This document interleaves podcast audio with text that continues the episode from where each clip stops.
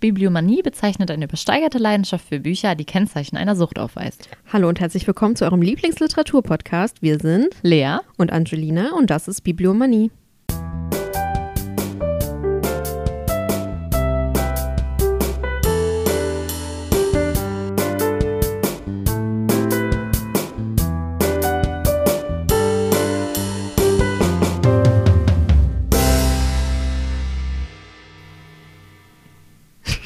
Hallo. Hallo. So, bevor du anfängst, mhm. habe ich noch eine Quizkarte. Mhm. Wir wollten zwar alphabetisch gehen, aber ich habe jetzt einfach mal A rausgezogen. Ja, wir sind, glaube ich, den letzten Mal haben wir das, das Alphabet, Alphabet total durch. Mehr. Das äh, gibt es nicht mehr. Äh, ich habe jetzt A wie Amerika. Äh, und es geht um eine Autorin und hier ist ein Text und du musst dann erraten, welche Autorin es ist. Okay. Ja, das kriegst du hin. Geboren wurde sie als zweites von vier Kindern einer afroamerikanischen Arbeiterfamilie. Sie studierte Anglistik, arbeitete als Universitätsdozentin für englische Literatur und als Verlagslektorin bei Random House. Schon in ihrem ersten Roman, der 1970 erschien, klingt ein zentrales Thema unserer gesuchten Autorin an. Die Kritik an der Ästhetik der Weißen in Film, Mode und Werbung sowie ihre negative Wirkung auf die schwarze amerikanische Bevölkerung. In ihrem ersten Buch träumt ein schwarzes Schulmädchen sehnlichst davon, blaue Augen zu haben. Hm, ja, okay. Blaue Augen sind für die Protagonistin der Erzählung der Inbegriff von Schönheit und gesellschaftlicher Teilhabe. Ihre große Erzählung Beloved, deutscher Titel Menschenkind 1989, widmet die gesuchte Autorin den 60 Millionen Menschen, die der, die der jahrzehntelangen Sklaverei zum Opfer fielen. Das Buch erschien 1987. Ach so, das, auf Deutsch war es dann 1989. Ein Jahr später wurde der Autorin der Pulitzer-Preis verliehen, 1993 der Nobelpreis für Literatur. Wie heißt die Autorin? Das ist Toni Morrison. Korrekt. Wie heißt ihr erstes Buch? Oh, das erste Buch ist das mit, mit dem. Mit dem Mädchen mit den blauen Augen. Also sie sich blaue Augen ähm, wünscht. Heißt das nicht auch blaue Augen? Sehr nee. blaue Augen. Sehr blaue das. Augen.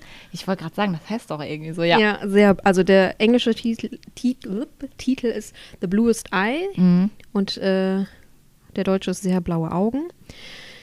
Kennst du noch weitere Romane? Ja, das Problem ist, jetzt wurde Menschenkind schon genannt, aber ich weiß noch, Jazz gibt es auf jeden Fall noch. Mhm.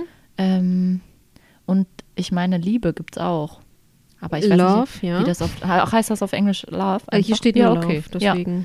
Ja, die, die kenne ich auf jeden Fall noch. Ja, hier steht noch zum Beispiel God help the child, the child. Ich dachte, ich, ich dachte, da steht mhm. Children. Äh, Gott hilft dem Kind von 2015. Mhm. Und hier steht noch, passend zum heutigen, sie hat 1998 ein Buch mit dem Titel Paradise mhm. ausgebracht. Was eine Überleitung. Ich finde, das habe ich perfekt ein, äh, perfekt ein, ausgewählt. Danke. Eingefädelt, wolltest du, glaube ich, sagen. Eingefädelt. Dann darfst du jetzt anfangen. Heute geht es um eine großartige Autorin unserer Zeit. und zwar geht es um Hanya Yanagihara.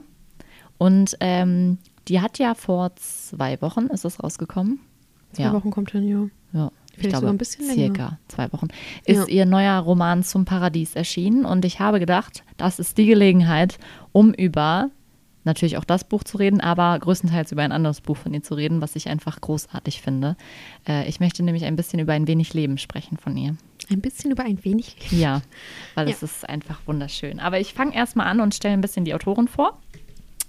Äh, Hanya Yanagihara wurde am 20. September 1974 in Los Angeles, Kalifornien geboren, ist Schriftstellerin und Journalistin, ist in Hawaii aufgewachsen, der Vater ist gebürtiger Hawaiianer japanischer Abstammung und die Mutter ist gebürtige Süd Südkoreanerin, die ebenfalls in Hawaii aufwuchs.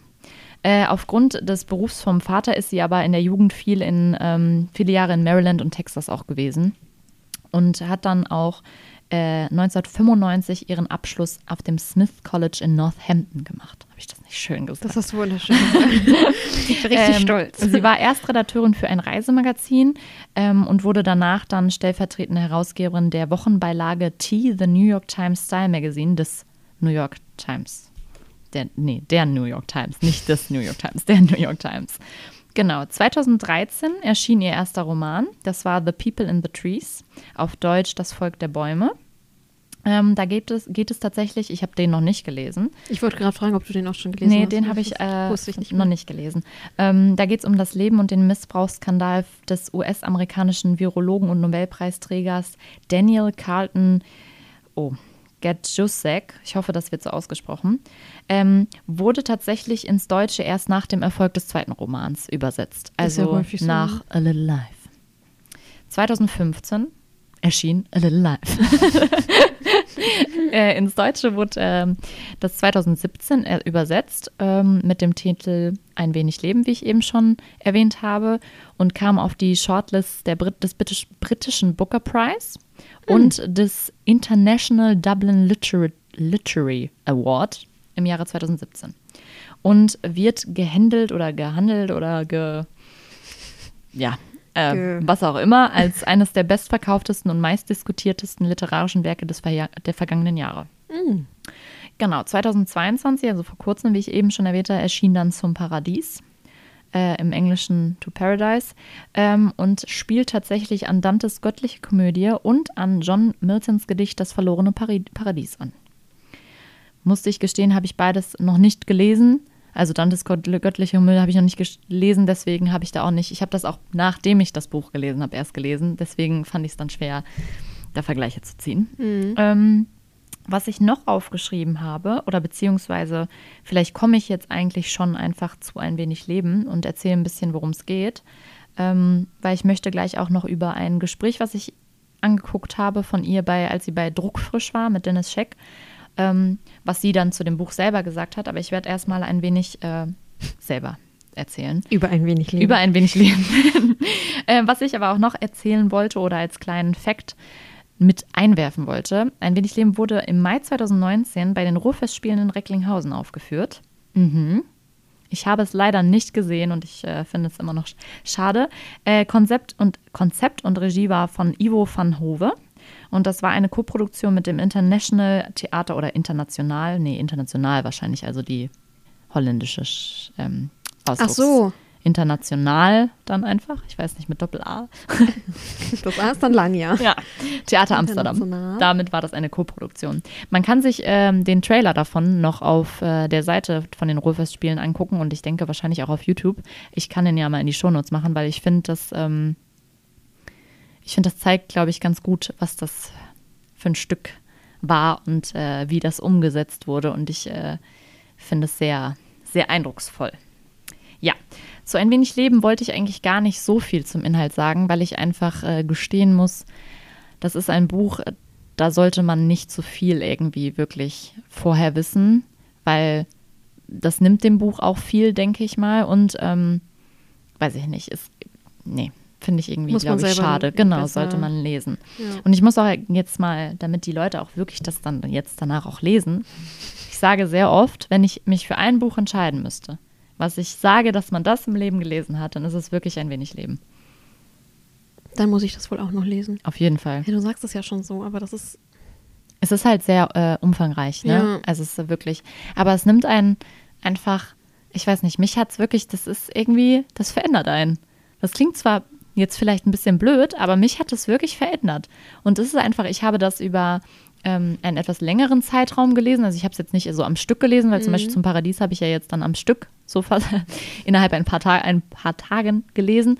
Aber das habe ich halt so ein paar Wochen mit mir mitgenommen, sage ich mal. Und das war auch wirklich, das begleitet einen richtig. Und ich war am Ende halt einfach so traurig, weil die Leute nicht mehr in deinem Leben sind. Das klingt wirklich alles blöd, aber ich glaube, die Leute, die das Buch gelesen haben und es auch so toll fanden wie ich, die verstehen, was ich meine.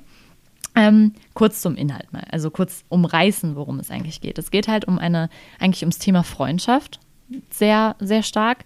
Ähm, ähm, Im Mittelpunkt stehen vier Freunde, die begleitet äh, die Autorin über 30 Jahre. Und diese 30 Jahre sind auch nicht, ähm, man weiß nicht, wann diese 30 Jahre eigentlich sind. Also da ähm, kam sie auch nochmal in diesem Gespräch, wozu ich gleich komme, zu, dass sie das extra offen gelassen hat. Und äh, diese vier Männer ähm, sind einmal Jude, Das, der ist Anwalt, äh, ein Schauspieler Willem, ein bildender Künstler JB und ein Architekt Malcolm. Und man begleitet die halt wirklich, die lernen sich im College oder an der Uni ähm, kennen und dann begleitet man diese 30, die, diese 30 Jahre und mhm. begleitet, wie sie sich selbst entwickeln, wie sich die Freundschaft zwischen denen entwickelt. Und ähm, es sind halt, es sind viele harte Szenen in diesem Buch. Also man muss auch echt sagen, es ist nichts für schwache Nerven. Also weil ähm, da Dinge aus, also Jude steht im Mittelpunkt, also er ist sozusagen die Hauptperson in dem, in dem Buch und ihm sind halt im Leben sehr, sehr, sehr, sehr schlimme Dinge passiert. Und ähm, man denkt auch wirklich so, also man, man weiß es vielleicht ja vorher auch schon, also viele wissen ja auch, dass es da ein paar harte Sachen gibt und man denkt halt dann im Buch so, okay, jetzt kam was und das war krass und mhm. das war es dann. Aber es passieren halt immer wieder schlimme Sachen mhm. und man denkt ja irgendwie, dass dieses Buch einen dann eher, also dass, dass das ja gar nicht schön sein kann, mhm. aber es ist einfach wunderschön, weil trotz dieser ganzen Sachen, die da passieren und die diesem Jude widerfahren sind, die sind wirklich, das ist unfassbar, dass ein Mensch das erlebt halt, ähm, geht es trotzdem halt irgendwie auch um diese Schönheit im Leben und um Freundschaft und das ist einfach, ich weiß nicht, das ist einfach wunderschön. Ich kann es nicht anders sagen. Es ist einfach echt toll gemacht und diese Freundschaft zwischen den vier Jungs ist halt auch einfach mega. Das ist so, ist einfach ganz auf einer ganz tiefen Ebene und über so viele Jahre hinweg und über so viele Facetten und die machen so viel zusammen durch und das ist einfach echt toll. Und ich finde es einfach auch krass, wie die Autorin es geschafft hat, ein Leben so darzustellen, also weil sie sagt ja nicht alles. Also sie, es ist ja jetzt nicht so, dass sie jeden, ja. jeden Step, den die machen, da wirklich beschreibt. Aber du hast nicht das Gefühl, dass du nicht alles von denen mitbekommen hast in diesen 30 Jahren. Also du hast wirklich das Gefühl, okay, du weißt trotzdem, das und das ist in diesen 30 Jahren wirklich passiert bei jedem Einzelnen, obwohl sie nicht mal alles wirklich erzählt. Und ich fand das echt beeindruckend, wie man das schafft, in einem Buch äh, das so hinzukriegen dass man wirklich das Gefühl hat, man hat die echt begleitet und man kennt die auch alle und kennt auch alle ihre Veränderungen und sowas. Mhm. Das fand ich echt, also das ist wirklich ein Meisterwerk. Ähm, ja, und äh, was ich ähm, sehr interessant fand, ich habe halt, wie gesagt, ähm, mir dieses Video von ihr bei Druckfisch, als sie damals bei Druckfisch war, angeschaut. Das kann ich auch gerne mal äh, verlinken oder wie man sagt. Ähm, ich packe euch das in die Shownotes. ich packe euch das in die Shownotes. Und da hat sie echt ein paar äh, sehr tolle Sachen gesagt. Also erstmal ist sie auf das, also ging es am Anfang so ein bisschen um das Cover von Ein wenig Leben. Mhm. Also ihr könnt das ja dann bei Instagram sehen. Wir machen ja wieder ein Bild. Ähm, und man fragt sich halt, wir machen ja wieder ein Bild. man fragt sich ja so ein bisschen, wenn man das das erste Mal sieht, so, ähm, was ist mit dem Menschen? Mhm. Und ich dachte auch früher, als ich das äh, noch nicht wusste, dachte ich auch, der leidet halt gerade mhm. richtig, bis mir dann irgendwann bewusst wurde, dass der gute Mann auf dem Cover einen Orgasmus hat. Also das Bild ist ähm, Orgasmic Man von Peter Huyar aus dem Jahr 1969. Ähm, und sie erklärt dann auch, dass der äh, in den frühen 80er Jahren viel in der Kunst- und AIDS-Aktivistenszene im New Yorker East Village, dass er mhm. das ziemlich geprägt hat. Und sie fand halt toll an dem Bild, dass man halt nicht wirklich weiß, empfindet er gerade einfach richtig starke Lust oder empfindet mhm. er mega Leid. Und das fand sie halt so passend. Und ich ja. muss auch ganz ehrlich sagen, wenn man das Buch gelesen hat, passt das Cover einfach Wie ultra. Die aufs Auge. Ja, passt sehr, sehr gut, finde ich. Ähm, und sie hat halt auch gesagt, man wird halt Zeuge von so einer ganz bestimmten Intimität. Also weil man ja den Menschen dann in so einem Moment sieht, mhm. der ja wirklich sehr intim ist. Und sie hat dann halt so gesagt, dass das den Betrachter des Bildes ja so ein bisschen zu so einem Voyeur oder zu einem Freund macht. Mhm. Und sie wollte genau das als Gefühl, wenn man das Buch gelesen hat. Also sie wollte, dass, wenn man das Buch gelesen hat, mhm. dass man dieses Gefühl hat, man ist ein Freund des, der Leute oder halt ja. auch wirklich dieser Voyeur, der da in, diesem, in diesen intimen Szenen mit drin ist. Und das hat sie ja, also ich finde, als sie das gesagt hat in diesem Ding, dachte ich mir, boah, das bringt es voll auf den Punkt. Weil du ja wirklich, du hast das Gefühl, wenn du das Buch liest, du bist ein Freund von diesen vier Jungs. Mhm. Und du teilst die intimsten Sachen von denen, weil du kriegst ja auch alles mit. Also du kriegst ja auch wirklich diese ganzen ähm, Sachen, die in der Vergangenheit zum Beispiel bei Jude äh, passiert sind, die werden dir ja auch erzählt und du weißt ja wirklich dann alles irgendwie. Und das finde ich, hat es einfach voll auf den Punkt gebracht. Ähm, ja, was Dennis Scheck sie noch gefragt hat, warum äh, sie nur Männer, also fast alle Personen in dem Buch sind männlich, Mhm. ähm, warum sie das gen also genutzt hat oder warum sie das ähm, halt äh, gewählt hat. Ähm, und sie meinte halt, dass sie das Gefühl hatte, in den letzten Jahren, bevor sie das Buch geschrieben hat, ging so ein bisschen diese Verletzlichkeit und Zuneigung von Männern verloren.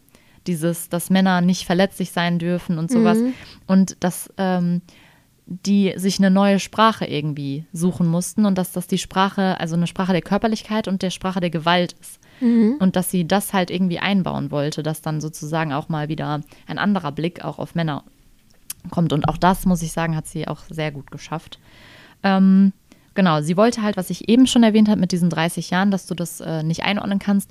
Sie wollte das halt extra machen, dass sie diese ganze Geschichte halt einfach ähm, von der Zeit, äh, wie heißt das? Von Loslöst. Loslöst, genau.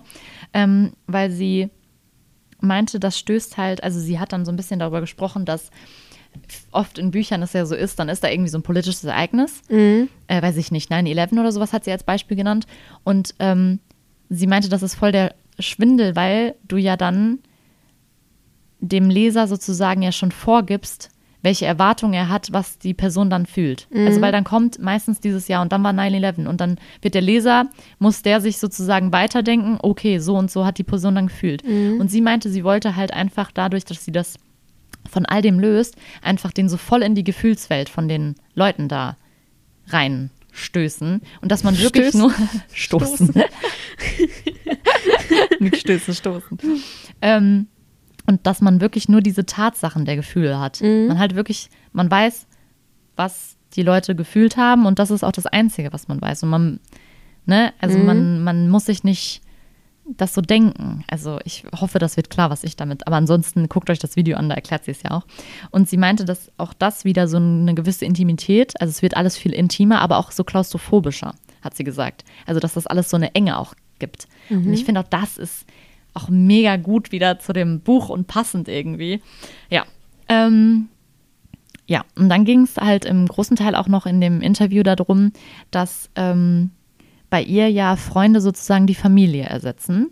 Und ich fand das einen sehr interessanten Punkt, weil das für mich auch so ein bisschen äh, ein, ein Hauptaspekt des Buches war, dass Freunde so eine wichtige Rolle spielen, auch wenn du älter wirst. Weil ich finde immer, in der Gesellschaft ist es ja oft so, ja, ab einem gewissen Alter hast du eigentlich keine Freunde mehr, sondern hast nur noch deinen Partner und die Freunde werden irgendwie so außen vor gelassen. Oder es gibt ja auch oft so in Serien und so, da wird das Thema Freundschaft ja so ein bisschen ausgekästelt, obwohl es ja eigentlich voll der, voll der ausschlaggebende Punkt im Leben ist. Ja.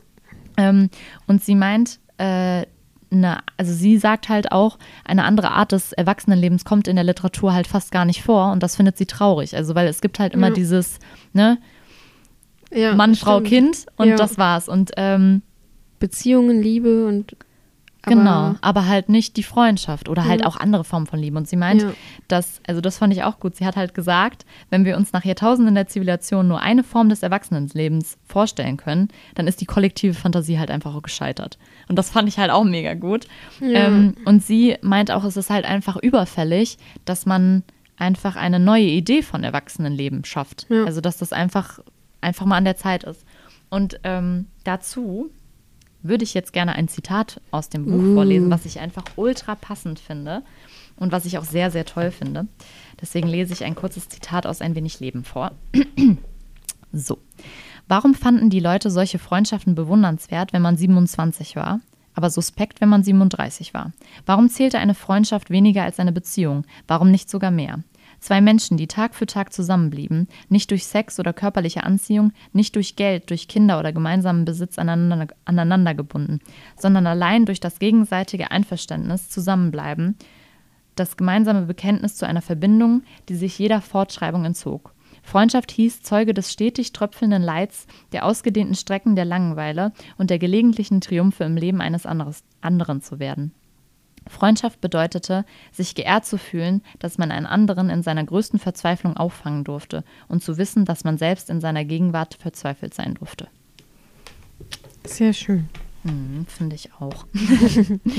ja, ähm, genau, das ist eigentlich das, was ich gerne dazu sagen wollte. Und äh, lest das Buch einfach selber. Es ist wirklich, ich finde, das ist wirklich, man sagt das ja voll oft, dieses, ja, das muss man unbedingt lesen, aber das ist einfach, ich finde, man kann das auch nicht in Worte, schrei Worte schreiben, nein, Worte fassen. Mhm. Richtig in Worte fassen, was dieses Buch ausmacht, aber es ist einfach großartig und es ist einfach ein Meisterwerk und auch von der Sprache natürlich, mhm. natürlich, mega toll und äh, ich weiß nicht, die vielen Seiten, die es hat, waren einfach zu kurz. Und ich muss echt sagen, ich habe total oft das Verlangen, es wieder zu lesen. und bei so einem dicken Schinken ist, das schon, ja. ist das schon ein Zeichen. Würde ich schon sagen, das ist ein gutes Zeichen, ja. ja. So, dann komme ich jetzt noch eben zu zum Paradies. Ähm, da habe ich mir tatsächlich auch immer noch kein richtiges Urteil. Ich, ich überlege seit Tagen, also ich habe es ähm, vor, wann habe ich denn fertig gelesen? Vor vier Tagen oder so habe ich es fertig gelesen. Und ich bin immer noch nicht dazu, also ich habe immer noch nicht für mich festgestellt, äh, ob ich es jetzt toll fand oder ob ich es, ob ich es, ja, also gut fand ich es auf jeden Fall, das will ich gar nicht sagen, aber ob es jetzt so ein Buch war, wo ich sage, boah, das könnte eins meiner Lieblingsbücher sein, weil ich glaube mhm. eher nicht.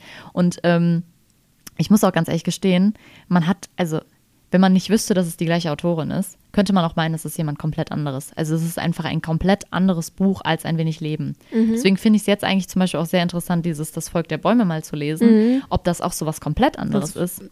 Ne? Weil, ja, wahrscheinlich, weil da geht es ja auch um ein ganz komplett anderes Thema so wirklich komplett anderes Thema. Naja, es hat schon teilweise auch Parallelen zu ein wenig Ja, Leben.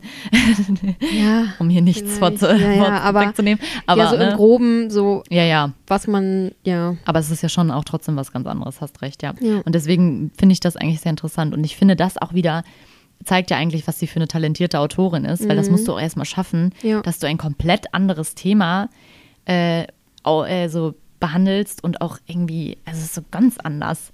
Und ähm, ja, dass du halt nicht äh, immer wieder das Gleiche, immer wieder ja.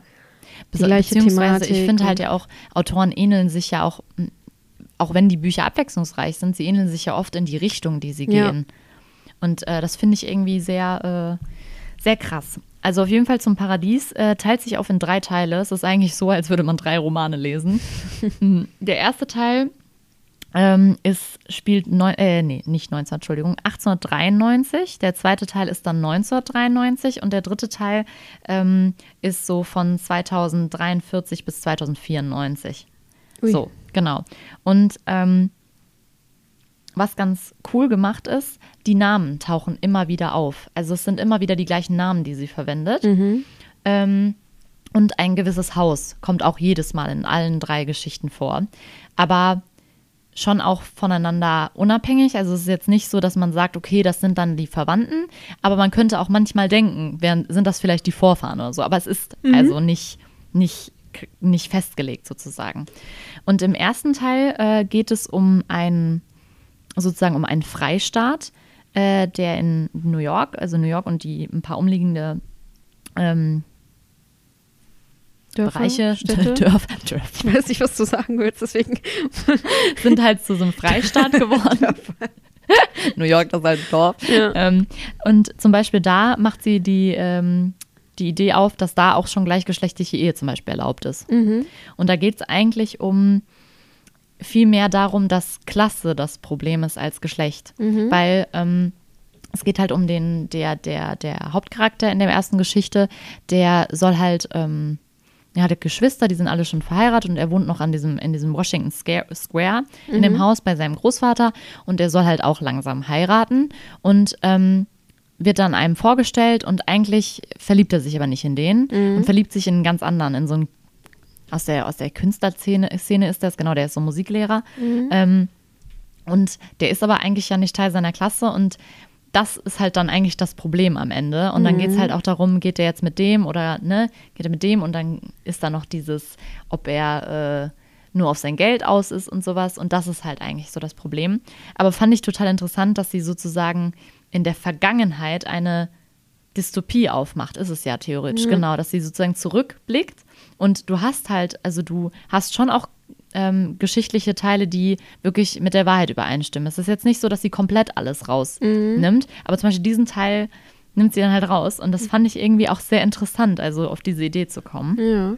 Ähm, Im zweiten Teil Äh, der heißt, ach so, der erste Teil heißt übrigens Washington Square. Ähm, der zweite Teil heißt Lipo Wao Naele.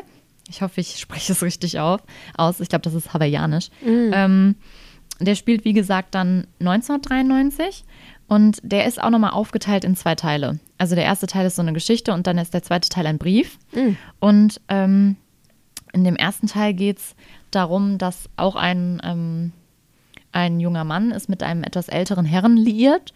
Und die schmeißen eigentlich über, also über viele Seiten des Teils geht es darum, dass die eine Party für einen AIDS-kranken Freund schmeißen, der sozusagen am nächsten Tag in die Schweiz will, um sich, ähm, also ins Hospiz zu Mhm. gehen.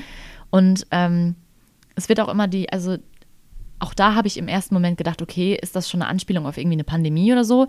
Und dann dachte ich mir, okay, vielleicht meinen die auch, also ist es auch einfach AIDS, weil er halt dann auch bespricht, dass viele aus seinem Bekanntenkreis einfach schon gestorben sind daran. Also die nennen das, sie nennt das nicht, Ja. aber es ist halt sozusagen klar, dass da irgendwas ist, was äh, viele seiner Kollegen oder seiner Bekannten hingerafft hat. Und man denkt dann schon so, okay, es passt ja auch mit AIDS dann. Ja. Ähm, genau, und dann ähm, geht es auch so ein bisschen darum, dass er halt seinem, seinem Partner nicht sagen konnte oder nicht, nicht ganz sagt, wie seine Kindheit abgelaufen ist. Und das lernt man dann halt im, im zweiten Teil kennen, in diesem Brief, weil dieser Brief ist von seinem Vater. Und der ähm, erzählt dann sozusagen, wie die Kindheit abgelaufen ist. Und die wollten halt auch so ein, also die waren Könige in Hawaii und dadurch, dass das dann, ähm, dass das, äh, das aufgelöst wurde, waren die ja nicht mehr mächtig und dann wollten die sozusagen auch wieder einen eigenen, nicht wie einen eigenen Staat, aber schon irgendwie auch gründen und haben sich dann so ein Grundstück genommen und haben dann da angefangen zu leben und er sollte am Anfang auch dahin. Und sein Vater war halt total abhängig von diesem anderen Mann, mit dem er diese, in diesen, in, auf dieses Grundstück gegangen ist und äh, konnte sich irgendwie nicht davon lösen, obwohl er halt eigentlich auch gemerkt hat, dass das nicht das Richtige ist. Und der Junge wurde dann von der Großmutter sozusagen da wieder weggenommen und das ist sozusagen jetzt, das ist jetzt ganz runtergebrochen. Ähm, ähm, der Junge, was das dann für eine schwierige Beziehung halt auch zwischen ihm und seinem Vater war, weil der sich da, also die haben dann ohne Strom da gelebt und so, weil dieser Partner da oder nicht, die waren nicht zusammen, aber dieser Mann ähm, irgendwie auch gesagt hat, er will wieder dieses ganz Natürliche und wir ernähren uns nur von der Natur und die Natur und weiß ich nicht. Ne? Und dass das halt irgendwie ganz, äh, es ist ganz komisch irgendwie. Und der Vater ist halt auch im, in, an dem Zeitpunkt in so einem Heim und kann halt irgendwie auch ähm, kaum sprechen und hat irgendwie eine Krankheit und das war halt auch vorher wohl schon das Problem. Also er hatte auch während der, äh, als er jünger war und dieses Kind bekommen hat, auch äh, hatte der auch immer schon so Anfälle und sowas. Also es sind, man weiß nicht richtig, was, Was- das alles ist, aber es ist irgendwie, ja, ja, ähm, genau. Dann gibt es den dritten Teil, der heißt Zone 8 und wie gesagt, der springt auch, also der ist immer zwischen 2000, also der gesamte Zeitraum von 2043 bis 94 springt er immer hin und her, auch in Briefen tatsächlich. Also der eine Teil nicht in Briefen, aber der andere. Dieses immer, da steht dann halt zum Beispiel, es fängt an mit, ich glaube, es, der erste Teil ist 2094 oder sowas, keine Ahnung. Bin ich mir jetzt nicht ganz sicher, ob es 94 war. Und dann steht im nächsten Teil 50 Jahre früher. Und diesen 50 Jahren früher, immer dieses, dieser Rückblick ist immer im Brief geschrieben. Und äh, da geht es tatsächlich um ähm, eine Zukunftsvision sozusagen, in der wirklich die Welt ähm, verschiedene Pandemien erlebt hat. Also sozusagen, da wird auch zum Beispiel dann auch einmal kurz die Pandemie, äh, die wir jetzt gerade erleben, erwähnt. Ähm, und äh, wie das dann aussehen könnte. Also da geht es dann wirklich um, New York ist dann wieder so voll der Überwachungsstaat geworden. Ähm, die dürfen nicht mehr ausreisen. Die sind alle eingeteilt in verschiedene Bereiche und verschiedene Jobs. Die wohnen halt in verschiedenen Zonen. Ähm, Das Du darfst- voll was für mich. So ein, ja, du darfst, also es hatte ja so ein bisschen auch Sci-Fi-Elemente irgendwie, Ja. keine Ahnung. Ähm, und Ja, du so darfst zum Beispiel, genau, du darfst zum Beispiel auch nur an einem Tag, an dem einen Tag essen gehen, du darfst dann nur duschen in dieser Zeit, du hast so Essensmarken und so, also so total überwacht. Mhm. Und ähm, das fand ich aber ganz interessant, wie sie das gemacht hat, weil sie ja das sozusagen aufbaut. Also am Anfang dieser Briefe ist ja diese Situation noch nicht so krass. Also klar, da gibt es dann schon diese Pandemien und dieser, der da Briefe schreibt, ist auch in dem ähm, im wissenschaftlichen Bereich tätig. Und ähm, du kriegst dann sozusagen durch diese Rückblicke mit, wie sich das dazu hin entwickelt hat. Mhm. Und das fand ich eigentlich ganz cool gemacht, ähm, weil das dann nicht so, nicht so, wie soll ich sagen, Schlag auf Schlag kommt. Also es ist dann Ja, nicht so sondern- die Tatsachen, sondern du merkst so ein bisschen die Entwicklung Mhm. und wie sich das immer wieder verschlimmert. Und ähm, am Ende es geht halt auch um, also ähm, in dieser Zukunftsvision ist die Protagonistin Charlie, ähm, die sozusagen dann am Ende auch aus diesem Dingens gerettet werden soll, aus dieser Zone. Und da wird dann auch so ein bisschen aufgemacht, ob es wirklich nur New York ist, der dieser Überwachungsstaat ist und ob nicht andere Länder oder andere Kontinente sozusagen ähm, vielleicht auch ganz anders damit umgegangen sind und ob es da nicht besser ist. Und ähm, das bleibt aber halt auch irgendwie offen, ob sie dann äh, da wegkommt oder nicht. Und das fand ich irgendwie, also man kann das vielleicht ja auch alles so ein bisschen als, als, als die Meinung oder die Kritik von, von der Autorin an der Pandemie oder dem Umgang damit sehen. Aber ich fand es halt irgendwie auch interessant, weil man sich ja viele Sachen auch vorstellen könnte. Also wenn man ja auch denkt, so ja, okay, wenn dann wirklich immer mehr Pandemien kommen, vielleicht werden dann solche Sachen ja einfach normal, weil zum Beispiel tragen die dann auch so Helme oder Kühlanzüge, weil zum Beispiel, äh, das ist ja nicht nur das einzige Thema, weil Klima wird ja auch äh, anders. Und dann tragen die so Kühlanzüge und so äh, Du hast es Kühlanzüge. heute mit dem Ü, ne? Ja, und ähm, deswegen, das finde ich irgendwie äh, eigentlich eine ganz coole Sache, dass sie das so weiterdenkt. Also, dass sie so Mhm. dass sie halt versucht, einfach denkt, so das könnte könnte vielleicht passieren. sein, muss ja. nicht, muss natürlich nicht, nein. Aber es könnte eine Ja. Möglichkeit sein. Und es wirkt auch so. Es könnte halt wirklich passieren. Ja. Äh, auch wenn manche Dinge echt, da denkst du so, also die dürfen auch zum Beispiel nicht mehr lesen. Die dürfen Bücher und so. Darfst du, du darfst nur, wenn du eine bestimmte Position bist, also zum Beispiel manche wissenschaftliche Wissenschaftler, die dürfen dann gewisse Bücher natürlich lesen. Mhm. Aber so darfst du eigentlich nicht mehr für wirklich viel lesen. Und das dachte ich mir auch so, oh, krass. Gott. Ja, vielleicht äh, hat sie das halt einfach nur als Element noch Genau. genommen, um halt einfach ja, um es halt zu unterstreichen, weil zum Beispiel Ja. Internet und so gibt es auch nicht mehr. Ja, Weil die halt vielleicht besser. sozusagen als, ich glaube, das Argument war dann, weil zu viele Fake News verteilt wurden. Und dann haben sie irgendwann gesagt, wir müssen es halt abschalten. Und dann gibt es halt immer nur so ein Info-Dingens. Da musst du halt an einer bestimmten Zeit Radio hören, um dann so Infos zu bekommen. Das fand ich halt irgendwie, also deswegen, ich finde schon, dass sie echt was Krasses mit diesem Buch gemacht hat. Also es ist schon, man hat auch echt, also ich war, als ich fertig war, dachte ich mir, oh Gott, wie viel war das jetzt? Mhm. Weil ich zum Beispiel bin jetzt schon so, dass ich vom ersten Teil musste ich gerade eben einmal kurz voll nachdenken, so was war da überhaupt alles Ja. drin. Ähm, und das ist halt wirklich irgendwie, es ist irgendwie, ich weiß nicht, was ich davon halte. Ich kann es echt nicht sagen. Also es ist auf jeden Fall ein Meisterwerk. Sie hat was echt krasses geschaffen, aber ich weiß nicht, ob ich es zum Beispiel nochmal lesen würde. Ich Das glaube ich tatsächlich, dass das eher was für mich wäre. Ja, vielleicht wäre das was für dich, ja. Weil ich stehe ja halt auch so Dystopie. Mhm. Aber vielleicht dann echt auch der dritte, so, obwohl die anderen Teile haben ja auch äh, Aspekte Ja, haben ja so- davon. ja. Ja, ich glaube, dass das dann eher so. So, Wird geploppt. ich dachte, du hast den irgendwas an deinen Zähnen oder so. Ja. Ja, Ja. krass. Jetzt wollte ich eigentlich, verdammt, ich habe vergessen, ich wollte ja eigentlich drei Zitate vorlesen zu den Teilen, aber egal. Oh, ja. Dann wird es jetzt ein Endzitat. Ja, aber das Da musst du dann, dich jetzt entscheiden. Ja, aber Du kannst ja theoretisch äh, einen Instagram-Post machen und dann noch ein Zitat und dann reinbauen. da die Zitate einbauen. Ja, das kann ich machen. Ich überlege kurz, ob ich noch irgendwas. Ob du irgendwas vergessen hast. Mir kommt das jetzt wieder vor- schon so vor, als hätte ich gar nichts gesagt. Du hast eine halbe Stunde geredet. Ich habe diese Folge nicht viel gesagt. Ich war wieder drin. Ich bin auch richtig müde irgendwie. So richtig, hier ist es so dunkel und. ja, guck Ja. mal nach draußen, Alter, bin ich schwarz. oh ja, stimmt. Deswegen, irgendwie bin ich hier.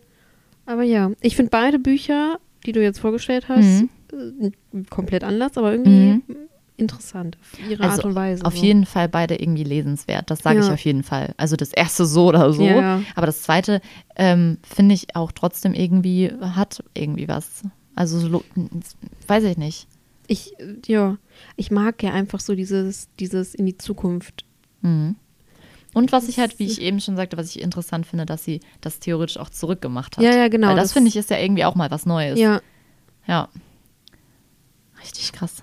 Muss man auch erstmal schaffen, so viele Ideen zu haben. Also wirklich, es ist ja wirklich wie drei Romane in einem. Ja. Und dann denkst du dir so, woher nimmt die denn die ganzen Ideen? Aber finde ich, ähm, ja, finde ich eine tolle, tolle Frau auf jeden Fall. Viel gemacht und ich muss sagen, ich vermisse, ich vermisse, ich vermisse die Die Boys. Die Boys. Die Ja, da musst du das wohl nochmal lesen. Ja, habe ich auf jeden Fall vor. Das werde ich auf jeden Fall nochmal lesen. Kannst ja jetzt, hast ja einen Monat Zeit. Ja. Da sind noch so viele andere Bücher. Aber das werde ich auf jeden Fall. Also es, es lohnt sich in jedem, in jedem, wenn man drüber nachdenkt, muss man nicht drüber nachdenken, lest ein wenig Leben. Lest es. Lest Okay. es alle. Du auch. Ich auch. Ich muss so viel, meine Leseliste wird Aber länger das- und ich komme nicht hinterher. Muss ganz oben stehen. Okay. Okay, ja, Ja, ich dann- hoffe, äh, das hat einen kurzen Einblick in äh, eins der absoluten tollsten Bücher, die es auf dieser Welt gibt, gegeben. Ähm, ich hoffe, zum Paradies war nicht zu äh, durchgeschmödelt. Nee, das fand ich auch gut. Ja. Äh, ja, von mir ein Tschüss. Nächste Folge erzähle ich dann wieder ein bisschen mal. Mhm. Können wir gespannt sein. Könnt ihr ja wieder Kommt mal wieder was ganz anderes. Was ganz anderes, was ganz, ganz Mhm. anderes. Was, Was so noch nie da gewesen ist. Bei uns noch nicht, nein. Ja, doch schon, Teilweise. teilweise. Ja. Wir äh, lassen es offen. Wir lassen es offen. Es wird eine Überraschung. Tschüss. Oh, mein Kiefer hat geknackt. Oh, oh. Passend dazu geht mein Wecker. äh, ja, ciao. Nein, sagte Willem, als sie alle aufgehört hatten zu lachen. Ich weiß, dass mein Leben einen Sinn hat, weil an dieser Stelle verstummte er, senkte schüchtern den Blick und schwieg einen Augenblick lang, bevor er weitersprach. Weil ich ein guter Freund bin. Ich liebe meine Freunde und sie sind mir wichtig. Und ich glaube, ich mache sie glücklich.